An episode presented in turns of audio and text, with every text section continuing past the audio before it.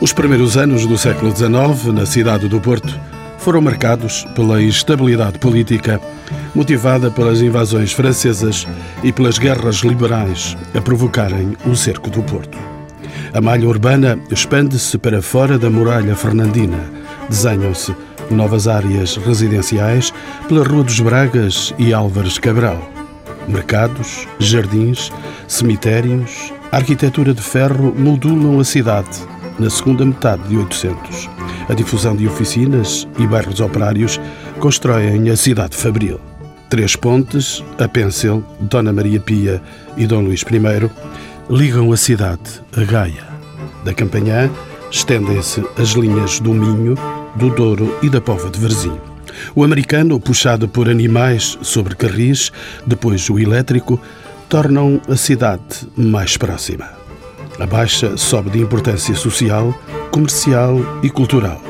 Surgem novas centralidades de que são exemplos o Palácio da Bolsa, o Mercado Ferreira Borges e a Alfândega Nova. Fortemente industrializado, o Porto entra no século XX com abertura à cultura expressa em tertúlias, teatros, cafés e jardins românticos. Vai modificar o rosto urbano o plano regulador de Antão de Almeida Garrett. Há de vir depois o plano diretor de Robert Ozel e, na última década, o plano diretor municipal. Na arquitetura, eleva-se o nome de Marques da Silva, com a Estação de São Bento, o Teatro de São João e alguns edifícios da Avenida dos Aliados. Sinais de modernidade são agora as pontes da Arrábida, de São João e do Freixo. Os primeiros anos do novo milénio trazem à cidade invicta investimentos em obras públicas, quase sempre envoltos em polémica. Serralves, a Casa da Música, o metro e o Estádio do Dragão sobrevivem para além de toda a alegada promiscuidade entre os poderes. O deserto caiu, entretanto, sobre a cidade escura e os sinais do prestígio antigo emigraram para a capital da República. Ajudam-nos a ver os interiores deste universo urbano Nuno Grande, arquiteto e professor na Faculdade de Arquitetura da Universidade do Porto e de Coimbra. Álvaro Domingues, geógrafo, também professor na Faculdade de Arquitetura do Porto. Manuel Fernandes de Sá, arquiteto diplomado em Manchester em planeamento urbano e regional, é consultor para a área de urbanismo do Polo de Ciência e Tecnologia do Porto.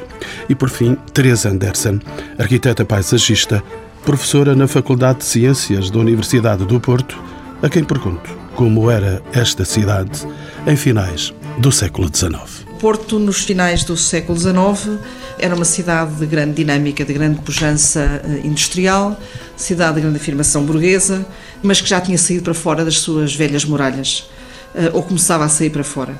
Era uma cidade em que se tinha finalmente construído duas pontes, uma ferroviária e uma rodoviária para a travessia uh, do Douro e, portanto, uma nova forma de unir a Gaia. Claro que ainda estava na memória dos portuenses o desastre do Ponto das Barcas, ainda estava, enfim, já tinham passado quase 100 anos sobre essa passagem dos franceses aqui, mas de qualquer maneira isso foi muito marcante, tudo para transformar completamente a cidade, a construção das duas pontes e uma delas que fazia a ligação à cota baixa e à cota alta. Para fora daquilo que eram os antigos muros, a cidade era uma, cidade rural aquilo que tinhas, portanto, uma cidade de quintas. O Porto sempre foi rodeado de fertilíssimos terrenos, estamos muito próximos do mar, do rio, portanto, um clima muito ameno e, portanto, toda a sua envolvente até ao mar, aquilo que nós chamamos a Foz do Douro, no Gil, Aldoar, e Paranhos, Ramalde, tudo isso era profundamente rural, sendo que havia um forte núcleo industrial em Ramalde. Professor Álvaro Domingos.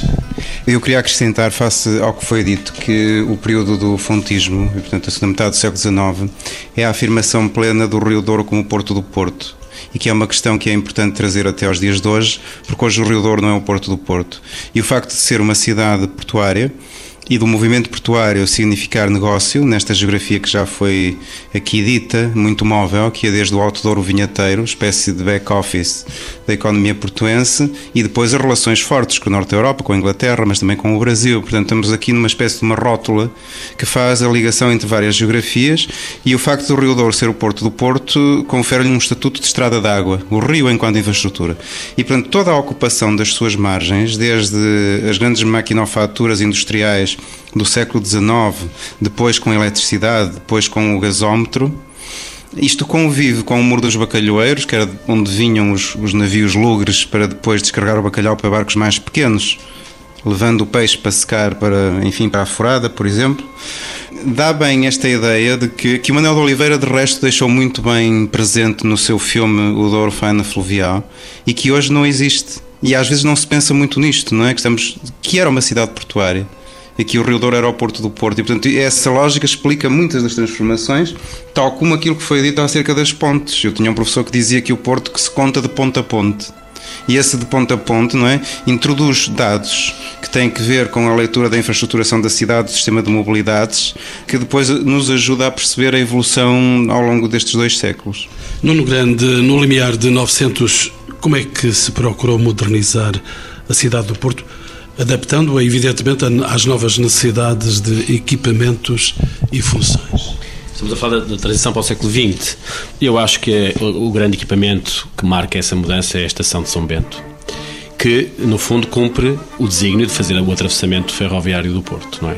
E, mais uma vez, é Marcos da Silva que desenha a, a estação, aliás, como exercício académico de final de curso, consegue construí-lo, não bem como eu tinha projetado em Paris, um pouco condicionado por algum conservadorismo que ainda estava latente na cidade. Mas o que é facto é que a ferrovia, a estação no centro, é o elemento que marca o lançamento deste novo centro à cota alta, não é?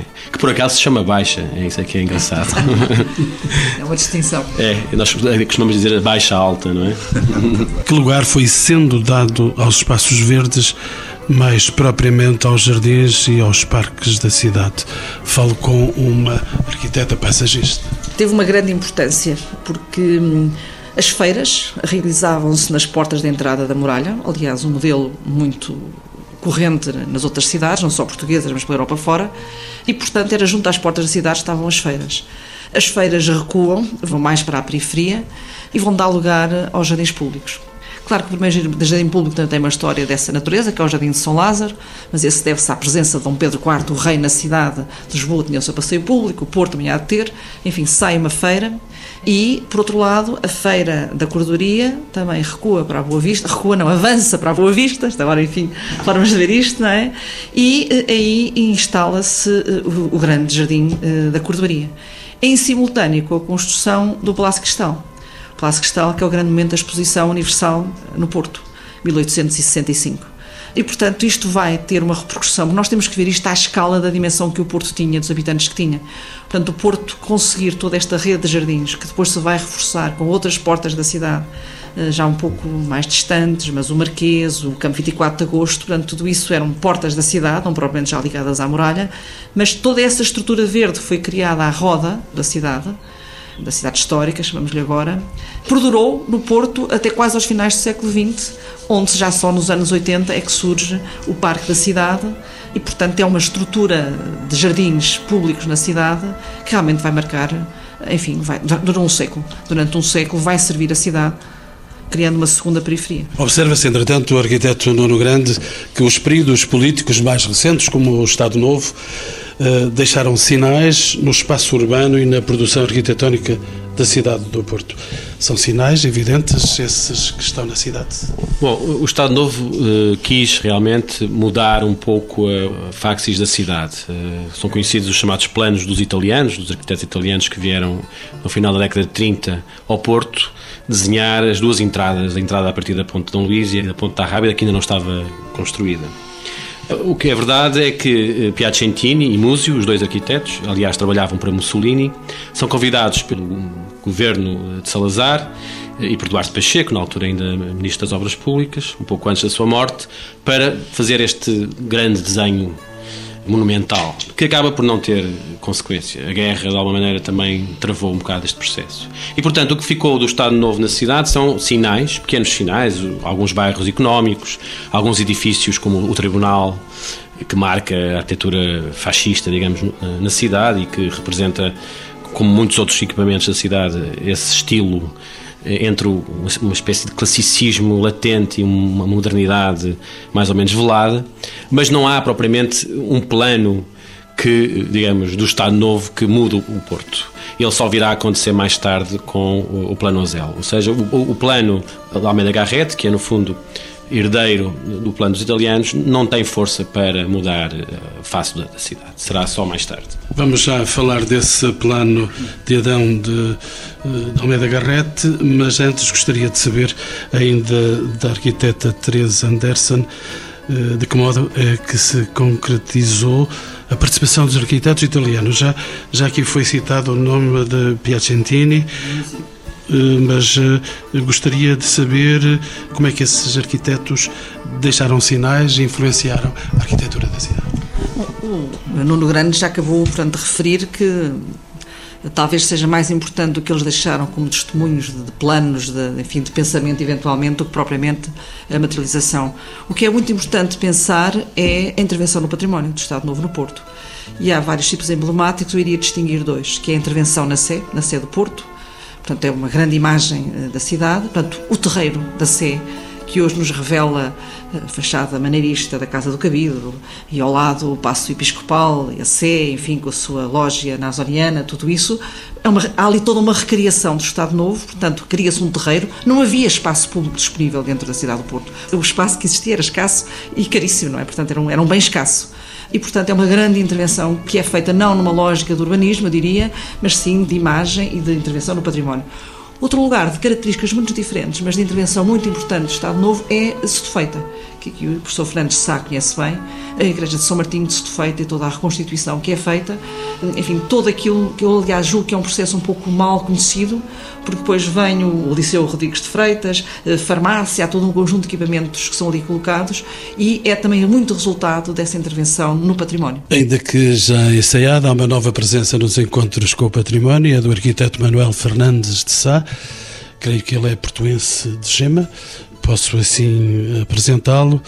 E, e, a quem quer perguntar se podemos dizer que o plano regulador do Porto, o tal plano regulador do professor Antão de Almeida Garrett, vai pensar pela primeira vez a cidade como um todo e a sua relação com o meio envolvente? Eu penso que sim, que é a primeira experiência de planeamento à moderna, entre aspas, que é feita. Eh, há invenções fundamentais, por exemplo, no plano do Garrett, que é, enfim, já vinha de trás, mas enfim, a VCI, a Ponta Rábida, vem daí não é? Vê-se aí que é uma estrutura importantíssima na cidade do Porto, discutível, obviamente, mas que acaba por ser executada nos anos 70, 80, começam a aparecer nos planos com veemência no, tempo do, no plano do Almeida Garrett.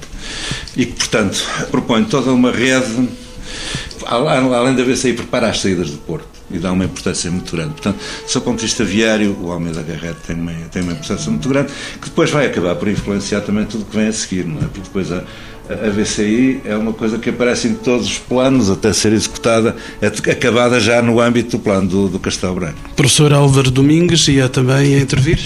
Sim, queria fazer um comentário geral acerca desta ideia dos planos e da maneira como os planos desenham ou não a cidade, porque invariavelmente se fica com a ideia de que é mais o que está no papel, é mais o debate sobre as ideias e, e são menos as realizações e o que sobra, visto de hoje, é mais uma série de intervenções, às vezes erráticas e outras vezes muito fragmentárias. Não é esta ideia de que o plano varre tudo e instaura uma ordem nova e que começa de novo e que se faz até ao fim. E eu creio que isto tem uma história longa no próprio processo de modernização. Se repararmos desde o Pombalino com os Almadas, portanto, o primeiro impulso da modernização, depois com o fontismo, eh, mais a sério e com hardware mais presente, como as pontes, o caminho de ferro, as estações, a indústria. Depois o Estado Novo, outro período de modernização. E depois um autêntico shot, num período muito curto de tempo, investimento maciço da então Unidade Económica Europeia, hoje União Europeia. Isto faz com que o Porto seja também um espelho eh, daquela ideia do Boaventura Sousa Santos de que somos um país pós-moderno sem ter sido moderno. Isto é, que nunca houve um facto, uh, tipo um cataclismo, uma guerra, um incêndio, um tremor de terra, etc., que criasse a tábua rasa e que deixasse as condições para instaurar uma ordem nova e que o Porto é qualquer coisa como um registro do tempo, não é? Como se fosse um sismograma. Sempre que treme qualquer coisa há um registro disso. Uh, e portanto nunca houve mudança, rupturas completamente hum, claras. Tenho muito esta ideia. E portanto o tempo lê-se, não é? As pessoas dão a metáfora do, do palimpsesto, do pergaminho que é escrito muitas vezes e que os textos antigos vêm ao de cima. Mas é escusada essa metáfora. Basta olhar para um edifício da cidade velha e ver que o resto do chão pode ser do século XIII e o último andar do século XIX XIX, não é? É à escala do edifício, é à escala do artefacto urbano inteiro. Arquiteto Manuel Fernandes de Sá, mesmo assim, e depois desta clarificação, deixe-me perguntar que ideia de cidade propõe este plano do professor Antão de Almeida Carrete. Que novos equipamentos foram pensados? Eu tenho impressão, eu, eu, eu penso que não, há, que não há nada construído a esse nível, pois não. Nuno, tu é que sabes disso. Nuno Grande? Não, uh, há uma grande polémica em relação à herança desse plano, porque é verdade que ele influencia muito. Vai influenciar depois o, o plano, o plano mais progressista, que é o plano Nozel, porque tem algumas ideias que sistematiza, essencialmente. No fundo, o modernismo começa a chegar por aí, não é? Embora eu acho, lendo a memória descritiva do plano de Almeida Garrett, que há ainda uma visão bucólica, ruralista da cidade, ou seja. Tem a ver com o Estado Novo. Que tem a ver com o Estado Novo. Esta ideia de uma espécie de país-aldeia, como escreveu Nuno Portas uma vez, e que. Se calhar o Porto ainda mais. E o Porto ainda mais porque. Uh, porque não tem portas. Exatamente. Não, e porque até muito tarde manteve uma agricultura intensiva. Uh, a arquiteta Anderson poderá falar sobre isso, mas para dentro da circunvalação, portanto, uma agricultura de autossubsistência, mas também, penso eu, de, de quintas e de, de mercado, portanto, uma agricultura que abastecia a cidade de, muito próximo das suas portas, digamos. E o plano Almeida Garrett mantém ainda um pouco essa visão dualista da cidade, a cidade densa como uma cidade terciária do futuro e a cidade menos densa como uma cidade de índole rural. Eu acho que eh, Almeida Garrett foi um bocado surpreendido pela decisão, depois em 56, de se fazerem os novos bairros periféricos e de repente a cidade dá um salto para essa periferia através dos bairros camarários que obrigaram uh, a que o no... exatamente o, o, presidente da Câmara Machado Vaz na altura lança este programa progressista digamos de construção de habitação social e isto obriga a cidade a, a repensar-se naquilo que até então eram consideradas as suas, a, a sua coroa rural. Álvaro Domingues, geógrafo, deixe-me então também perguntar-lhe se este plano de expansão da cidade do Porto tem em conta a estruturação das vias eh, rodoviárias e viárias da cidade. Sim, eu creio que claramente é o primeiro andamento para aquilo que podemos chamar uma escala metropolitana. E tem os suportes infraestruturais respectivos, quer dizer, a Ponta Rábida é um bocado de autoestrada que passa por cima do Rio Douro depois é certo, e o, e o tinha aquela piada muito interessante de que o Lisboeta que tinha saído de, de, Lisboa para ir ao Porto, com a distração, tinha perdido a autoestrada. E encontrou-a nos Carvalhos. Exato. Estava quase a chegar ao Porto e encontrou, portanto, não havia. Mas há uma peça que, do ponto de vista da, da lógica da modernização, é muito clara, que é a Ponte da Rábida, o bocado que hoje se chama VCI, Via de Cintura Interna, e depois a Via Rápida, que liga a quê? Ao Porto de Leixões ou ao aeroporto que são, no fim de contas, as mega infraestruturas que dão a escala metropolitana e que reforçam a ideia do Porto como uma rótula que faz a intermediação dos negócios, porque sabe que a economia do norte de Portugal, do noroeste, é duplamente extrovertida, não é? Importa quase tudo, desde ramos petrolíferas até às matérias-primas e produtos semi-acabados, e exporta quase tudo. Portanto, esta dupla extroversão da economia precisa de, um, de qualquer coisa que faça aqui rótula.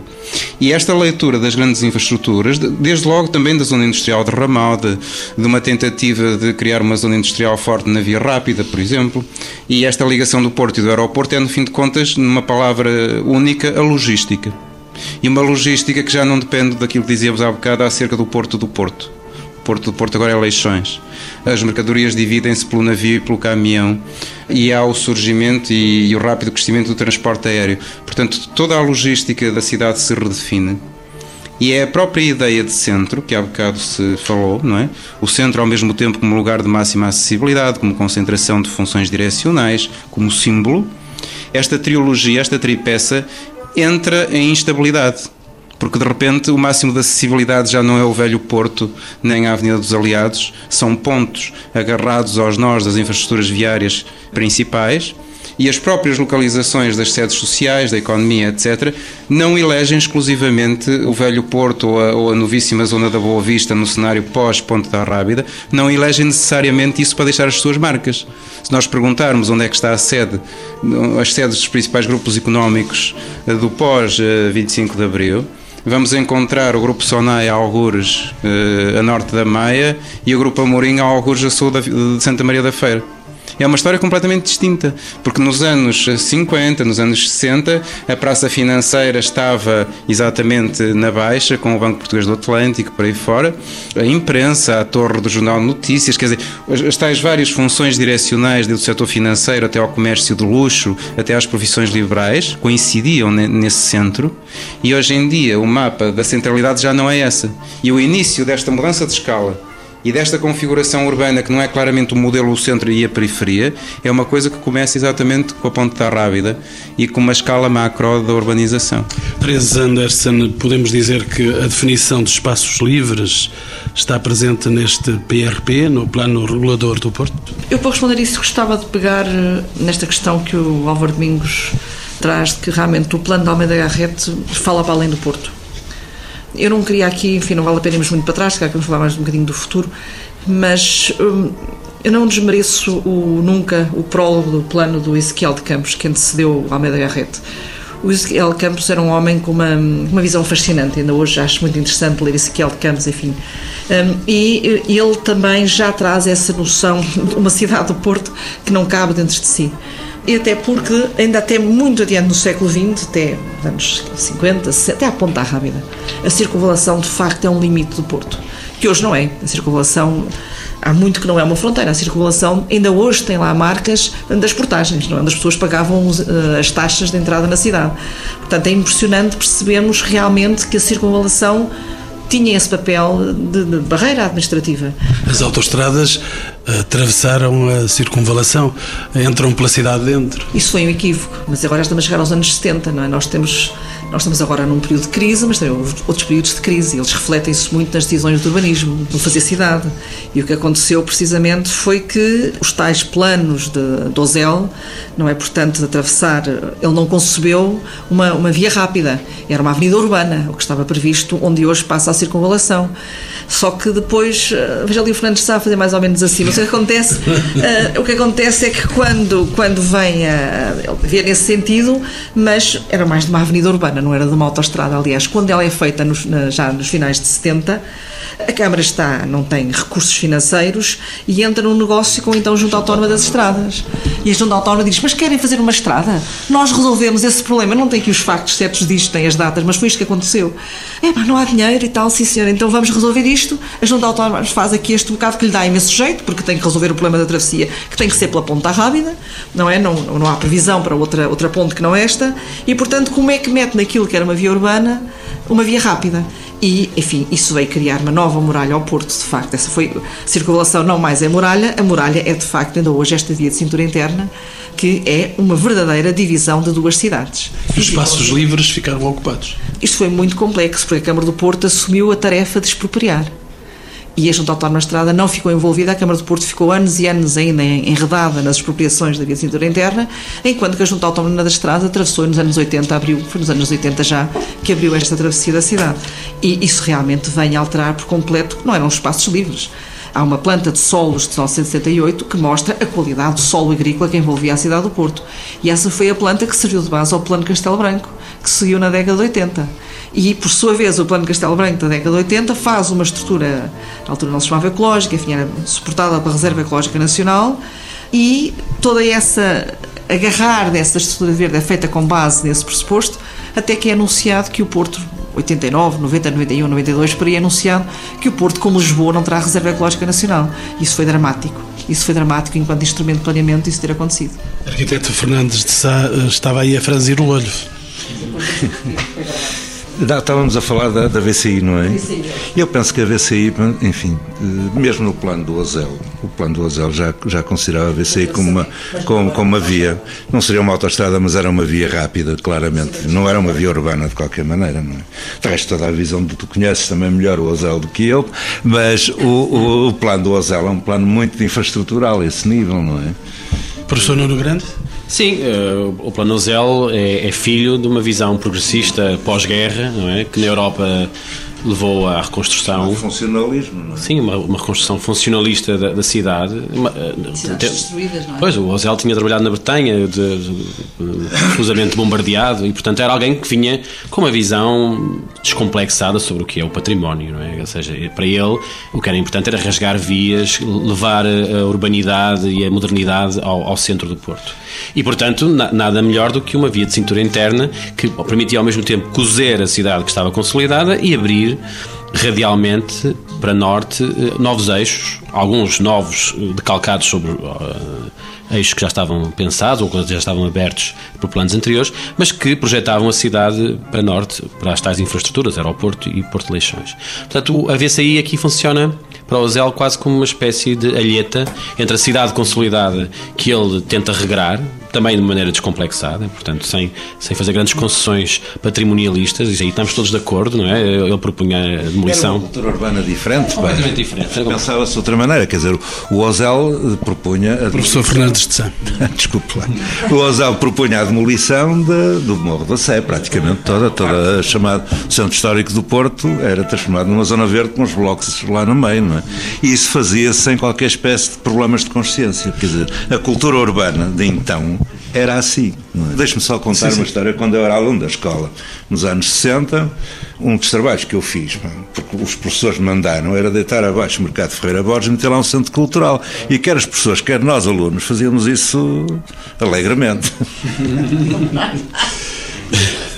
Professor Álvaro Domingos. Queria comentar que de facto não estamos sós no, no universo e, portanto, esse, esse período coincide com uma, com uma revolução total no sistema de infraestruturas de mobilidade chama-lhe um colega nosso o sistema PIB, ou seja, todas as infraestruturas que suportam os movimentos das pessoas, P, eh, da informação, dos bens e da energia. E, portanto, qualquer ideia de cidade ou de urbano, porque isso muda muito, não é? A palavra é de facto extremamente elástica, tem que ter ou tem que pensar muito bem nos paradigmas infraestruturais, nos modos da mobilidade. Quando se usa a metáfora da muralha, por exemplo, não é, para caracterizar a VCI, não consta que nas muralhas andem 200 mil veículos por dia. Isto é, nós, nós, estamos, nós estamos, estamos a usar uma metáfora, a metáfora da barreira para uma, um, um artefacto, uma, uma grande prótese física que é o suporte da mobilidade de massas.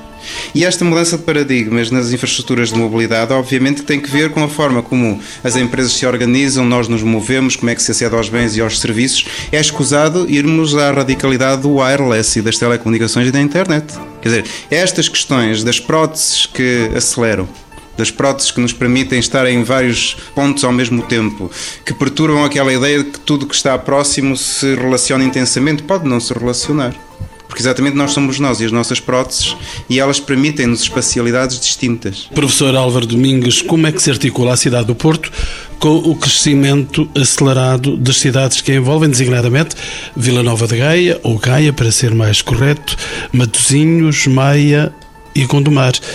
Isto logo a partir dos anos 60. Há uma ideia que eu queria destruir, que é a imagem do ovo estrelado porque habitualmente, quando se fala na, área metropolitana, o modelo de referência é aqui é o centro, a são as periferias. O que domina isto são os movimentos pendulares, toda a gente de manhã para o centro, toda a gente ao fim do dia para a periferia e as respectivas dores de cabeça, apitos e engarrafamentos. Não é assim, nunca foi. Neste momento, por exemplo, Maia e Matosinhos têm mais emprego do que população residente. Mas Valonga e Gondomar, de facto, confirmam a ideia da periferia no sentido do duplo afastamento físico e sociológico, medindo por índices como a escolaridade, o emprego, etc. Portanto, o que eu creio que domina sobre isto tudo é uma espécie de processo de colonização, imagino, cujos suportes são os suportes infraestruturais desde a autoestrada até à Rua da Estrada. Porque se dentro do Porto uh, o desenho de raiz é, é raro, Fora do, do, município do Porto, o que domina é o loteamento peça a peça, ou até mais do que isso, a construção peça a peça, que coloniza uma infraestrutura já existente, que é a filigrana das velhas estradas. Como sabe, o Entre Douro e Minho sempre foi densamente povoado e percorrido de caminhos, e a própria estrutura agrícola que vem do minifúndio é um dispositivo que multiplica caminhos, por todos os campos tem que ter acesso. Portanto, a herança infraestrutural, embora frágil, é de uma densidade enorme e o processo de urbanização pode ser entendido enquanto colonização de infraestrutura. O que quer dizer que a dificuldade em entender o próprio processo de urbanização é muito grande porque as pessoas acham que é o ovo estrelado e que as cidades crescem em mancha de óleo, ou seja, por anéis contínuos e contíguos. Professor, eh, podemos dizer e posso perguntar se a cidade do Porto tem vindo a perder identidade? Não, de forma nenhuma, não concordo com isso. Tem vindo a perder população residente, mas o que caracteriza a dinâmica das cidades não é o número de gente que dorme, mas tem vindo a adquirir eh, protagonismo. Eh, eu creio que nós somos uma pequena cidade, um pequeno país, que tem um, não sei se lhe posso chamar assim, um nível de cosmopolitismo muito grande. Eh, e isso consegue-se em torno de quatro ou cinco coisas que têm uma massa crítica e uma visibilidade muito forte. Desde logo esta casa, a Universidade do Porto no seu conjunto, a Casa da Música, Serralves, a vida cultural e artística, tem uma força imensa. Do ponto de vista regional, três fileiras de atividades: o ensino superior e a educação, a fileira da saúde, desde os grandes hospitais até às clínicas de análises, e a fileira da logística, tudo que tem a ver com os tais movimentos das pessoas e dos bens. Isto faz o núcleo duro da polarização aqui, à volta do Porto e a sua função regional. Do ponto de vista identitário, uh, o Porto, o vinho do Porto, sempre tiveram, eh, quase desde a Liga Anseática, não é? uma forte presença internacional, apesar da sua posição secundária no país. E hoje em dia, essa iconografia, essa imagem está a ser renovada por elementos de grande cosmopolitismo e contemporaneidade. Como é, por exemplo, a Casa da Música ou Serralves. Estou a falar de ícones, mas por trás destes ícones a gente pode medir números números de visitantes, números de registros na internet, por exemplo, uh, o low cost uh, aéreo tem introduzido muito isto. Agora, infelizmente, isto tem cavado também aquilo que um jornalista uma vez disse, não me lembro o nome dele, que o Porto é uma cidade de novos ricos e velhos pobres. Isto é, este processo de cosmopolitização, digamos, obviamente que evidencia e dá voz e dá oportunidades a uma determinada franja social, mas não resolve a cidade de partida. A cidade que desde o século XIX, com a tísica, com os operários mal pagos, os pobres, estão alojados da maneira que se sabe. Arquiteto Nuno Grande. Bom, eu gostava de contrariar um bocadinho aqui o discurso do Álvaro Domingos. É, eu acho que é uma. É, uma, é hora da polémica. Não, não é uma polémica. Eu acho que Todas as políticas urbanas mais recentes, incluindo as do património, estão muito pensadas a partir desta visão do city user, não é? É muito para as pessoas que passam pela cidade, que aterram e levantam na cidade ou que vêm visitar esses sinais de cosmopolitismo. E acho que é, se calhar, a altura de começarmos também a pensar nas políticas para os city tenants, para as pessoas que temos que fixar no centro. Eu, apesar de tudo, acho que o facto do Porto estar a perder população, para mim, preocupa-me mais do que a quantidade de turistas que a cidade recebe todos os dias ou os movimentos pendulares que, que tem. Eh, porque senão podemos cair rapidamente numa lógica de disneificação ou, ou parque-tematização da cidade, que eu acho que é um fenómeno perigoso.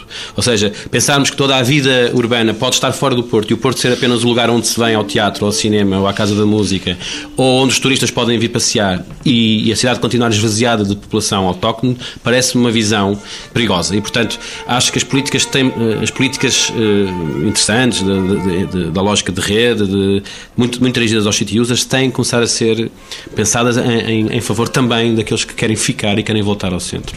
Arquiteto Fernandes de Sá. Não, eu só queria acrescentar uma coisa relativamente ao que disse o Álvaro, é que se calhar o Porto não está a perder população. O que está a perder população é o Conselho do Porto. Porque a cidade do Porto, a conurbação urbana do Porto, metropolitana do Porto, não está a perder população. Portanto, é um setor da cidade, da grande cidade, que está a perder população. E quase para fecho de conversa, pergunta a arquiteta Teresa Anderson como se pode caracterizar a cidade do Porto neste século XXI. Falou-me do século XIX, fala-me do século XXI. Parecendo que não, já, o século XXI já andou muito, não é? Já, vamos lá, já levamos 12 anos do século XXI. Portanto, eu pegava neste, neste tema da população. Eu sou professora na Universidade do Porto e, portanto, contacto com muita gente nova e eh, eu vejo muita gente a querer ficar e a ficar mesmo no Porto e a considerar que o Porto é um destino atraente, nacionais e estrangeiros. E eu acho que nós não temos conhecimento de uma forma sistematizada de quem são estas novas pessoas que vivem no Porto e que procuram o Porto e que têm novas formas de estar. Portanto, o Porto eu acho que tem revelado características excepcionais, e isto é de fora do Porto, não é? isto leva-nos a pensar nas suas infraestruturas, Porto, aeroporto, etc., enfim, tudo isto, eh, leva-nos a pensar nisso eh, como realmente uma, uma, há uma transformação da população do Porto. Eh, portanto, há cortes com o passado muito grandes a acontecer no Porto, há grandes transformações, o que fez com que uns se sintam já fora de casa e outros se comecem a sentir muito bem.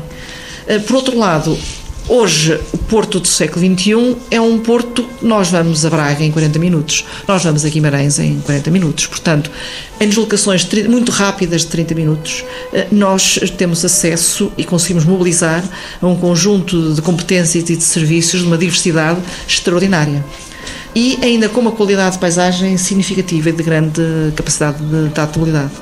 E, portanto, eu acho que apesar de tudo, apesar das dificuldades que o Porto viveu, de, que está a viver também da tal perda de população, houve uma coisa muito complicada no Porto, que o Porto não se preparou para isso, que foi a perda das sedes das grandes empresas, sobretudo a seguir ao 25 de Abril, a banca, as empresas, os seguros, tudo isso, aquilo que tinha sede no Porto, tudo marchou para Lisboa. Isso é um processo que aconteceu, sobretudo, com o 25 de Abril e de uma forma imperceptível. Não nos apercebemos que isso estava a acontecer. E isso foi, ainda não nos refizemos disso. Portanto, novas centralidades de microempresas a ser criadas, isso é que é a grande transformação do Porto, com uma cidade que hoje tira partido de uma frente de rio incrível, de uma qualidade uh, excepcional, uma qualidade excepcional, e junta uma frente de mar. Portanto, juntar uh, todas estas proximidades com uma envolvente, com uma riqueza natural extraordinária, desde a Ria de Aveiro à, à Serra do Marão, ao Jerez, tudo isto em, em, num circuito de meia hora, é, a seu ponto de vista de oferta de qualidade de vida, é elevadíssimo. E inevitável esta questão final, quais os principais desafios que se colocam hoje à cidade do Porto? Eu vou tomar a palavra de todos. Começo uh, por si, arquiteto Nuno Grande. Quais são os desafios que se colocam esta cidade? Bom, eu, para mim, esta sua cidade. Para mim, o grande desafio é, pegando nesta qualidade de vida que, ao qual eu acrescentaria a qualidade dos, das infraestruturas, não é? Uh, temos hoje uma rede de metro excepcional do ponto de vista da, da sua acessibilidade ao, ao, aeroporto, por exemplo, uh, portanto, que, que é quase única no país, na Europa até, e temos um espaço público no, no centro bastante requalificado. É pegar nessa qualidade, nessa condição interclassista que tem o uso do espaço público das infraestruturas e levá-la para a habitação, para o centro. Fazer com que essa reabilitação do centro seja tão qualificada e tão interclassista como é a utilização dos equipamentos e das infraestruturas. Eu penso que esse é o passo que ainda não está feito e que eu desejo imenso que se faça. Professor Álvaro Domingues, que cidade é esta que quer ser o Porto? Há bocado dizíamos que o Porto quer um estado de espírito, não é? E portanto é, o Porto é, uma, é um atrator de identidade nem que mais não seja porque vivemos num país demasiado macrocéfalo e não se pode cortar a cabeça à senhora. Sabemos o que temos. Nós que vivemos aqui a maior parte do nosso tempo, sabemos, como disse muito bem a Teresa, que o espaço encolheu. De facto, o nosso Einstein foi o que diminuiu o espaço, acelerou o tempo e os tais suportes infraestruturais são importantes para perceber isso. Agora, a questão fundamental que está para resolver, como diria a outra, é a economia, meu burro. Ou há emprego ou não há. Porque não vai a par e passo a qualidade de, do, do, ambiente urbano, a, a autoestima que deriva da, do próprio processo de estetização da cidade. Não esquecer que está classificada pela Unesco. Obviamente que isto puxa as expectativas muito para cima. Mas está por descobrir qual é a magia da revitalização em ambiente low cost, sem estas burocracias impressionantes que há para pôr o raio de um elevador nas traseiras de um prédio não há espaço para a utopia. E nós estamos entregues a burocratas, a tecnocratas e as pessoas não falam de política falam economês. E portanto, é preciso abrir, espaços para que a diversidade que existe na cidade, até a diversidade da ruína, encontre soluções que, obviamente, não podem ser as soluções pré-formatadas que têm ar-condicionado, climatizado, sustentável, aquelas tretas todas. Não, não. Tem que ser à medida das possibilidades que há e há um potencial imenso de, de reabitar a cidade com, com o que essa palavra significa, mas, na minha opinião, para além da questão da residência, é emprego. Porque se não há emprego, as pessoas, é como se vê, partem não é? Partem algures para qualquer sítio. E essa é a minha esperança, não é? Porque creio que estamos no, no lugar certo, estamos num dos sítios mais exóticos da Europa, pela nossa herança histórica, pela nossa riqueza cultural, pelo que aqui foi dito em termos da qualidade da paisagem, da cultura, da comida, do portiotismo, não é? Que é, que é, que é importante. Portiotismo, o neologismo. É verdade, porque quanto mais global é a cultura, mais medo as pessoas têm de serem atropeladas pela globalização, não é? Como se fosse uma espécie de ceifeira debulhadora enfardadeira que te põe amarelo a comer hambúrgueres. E então, quando esses movimentos de massificação da cultura mundo são muito fortes, as identidades saltam. E aqui há um campo fértil de construção identitária, sem que isso signifique uma espécie de irredutível aldeia gaulesa, porque ela sempre foi cosmopolita. Teresa Anderson, arquiteta paisagista, a olhar para uma cidade de paisagens? Mas eu, depois desta conversa, que, que eu gostaria de dizer, e não demorei muito tempo, é que ao Porto falta política. Mesmo assim, não há lugar para as paisagens? O Porto é uma paisagem. Arquiteto Manuel Fernandes de Sá, o eu, Porto, a sua cidade onde nasceu, que desafios é que lhe coloca esta sua cidade? Eu, eu, eu gostei muito de ouvir aqui os meus amigos. E, e, e, e, seguindo um pouco a, o raciocínio da Teresa, eu iria dizer que o Porto neste momento está a atravessar uma crise de afirmação. E fundamentalmente é isso. Estamos, estamos com, com, problemas desse tipo. E por outro lado, penso que o Porto tem um enorme potencial para ultrapassar essa própria crise de, de, de, de afirmação. Mas tem um grande rio a correr para o mar. Tem, sim, senhor. Portanto, além do rio, eh, o Porto pode beneficiar a qualidade a diversidade, procurar.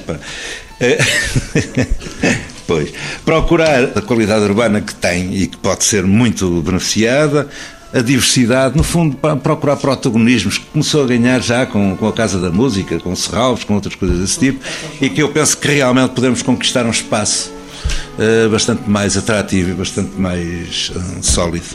Nuno Grande? É engraçado esta ideia de que os rios no Porto não, não ligam, separam e criam rupturas.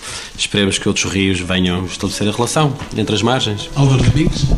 Está quase tudo dito, não é? Está quase tudo dito. Esta metáfora das margens também me agrada, porque exatamente porque esta geografia do Porto, sendo uma geografia sentimental, é muito móvel e, portanto, não conhece barreiras, nem, nem, rios, nem mares, nem costas, nem a Serra de Valongo. É aquilo que realmente nós quisermos. E, portanto, o Porto é apenas um, um artefacto discursivo para falar do que nos vai na alma. Porque às vezes nós somos, eu sou minhoto, lá de cima da raia, e portanto dá jeito num, num, num, país macrocéfalo e numa cultura assombrada pela globalização e por uma Europa que não sabe o que é. Dá jeito ter uma amarração identitária e dá jeito, sobretudo nos tempos que correm, produzir autoestima.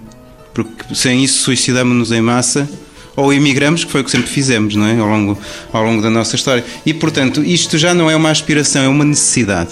É uma necessidade de reinventar o presente e daquilo que eu lhe dizia há bocado sobre, sobre a utopia. A utopia, no sentido, como, diz aquele escritor da América Latina, que não é aquela coisa que é como o horizonte, quando a gente se aproxima do horizonte ele afasta-se, e portanto a utopia é o próprio caminho que nos leva a essa, a essa demanda. E às vezes parece que o discurso no Porto que está de facto abafado, que está truncado, que não há possibilidade de discutir o que quer que seja, que já todos os assuntos foram aflorados e portanto os senhores estejam calados, deixem-se estar. E não, é preciso manter viva essa a própria expressão tão estafada que está da cidadania, da expressão pública das questões, do falar-se das questões, aceitar a polémica, aceitar que não há uma solução, há muitas soluções, aceitar a contradição. E de facto aí é que se nota um, um certo clima abafadiço nesse discurso. E é sempre a primeira vez em cada regresso a casa rever-te nessa altivez de milhafre ferido na água.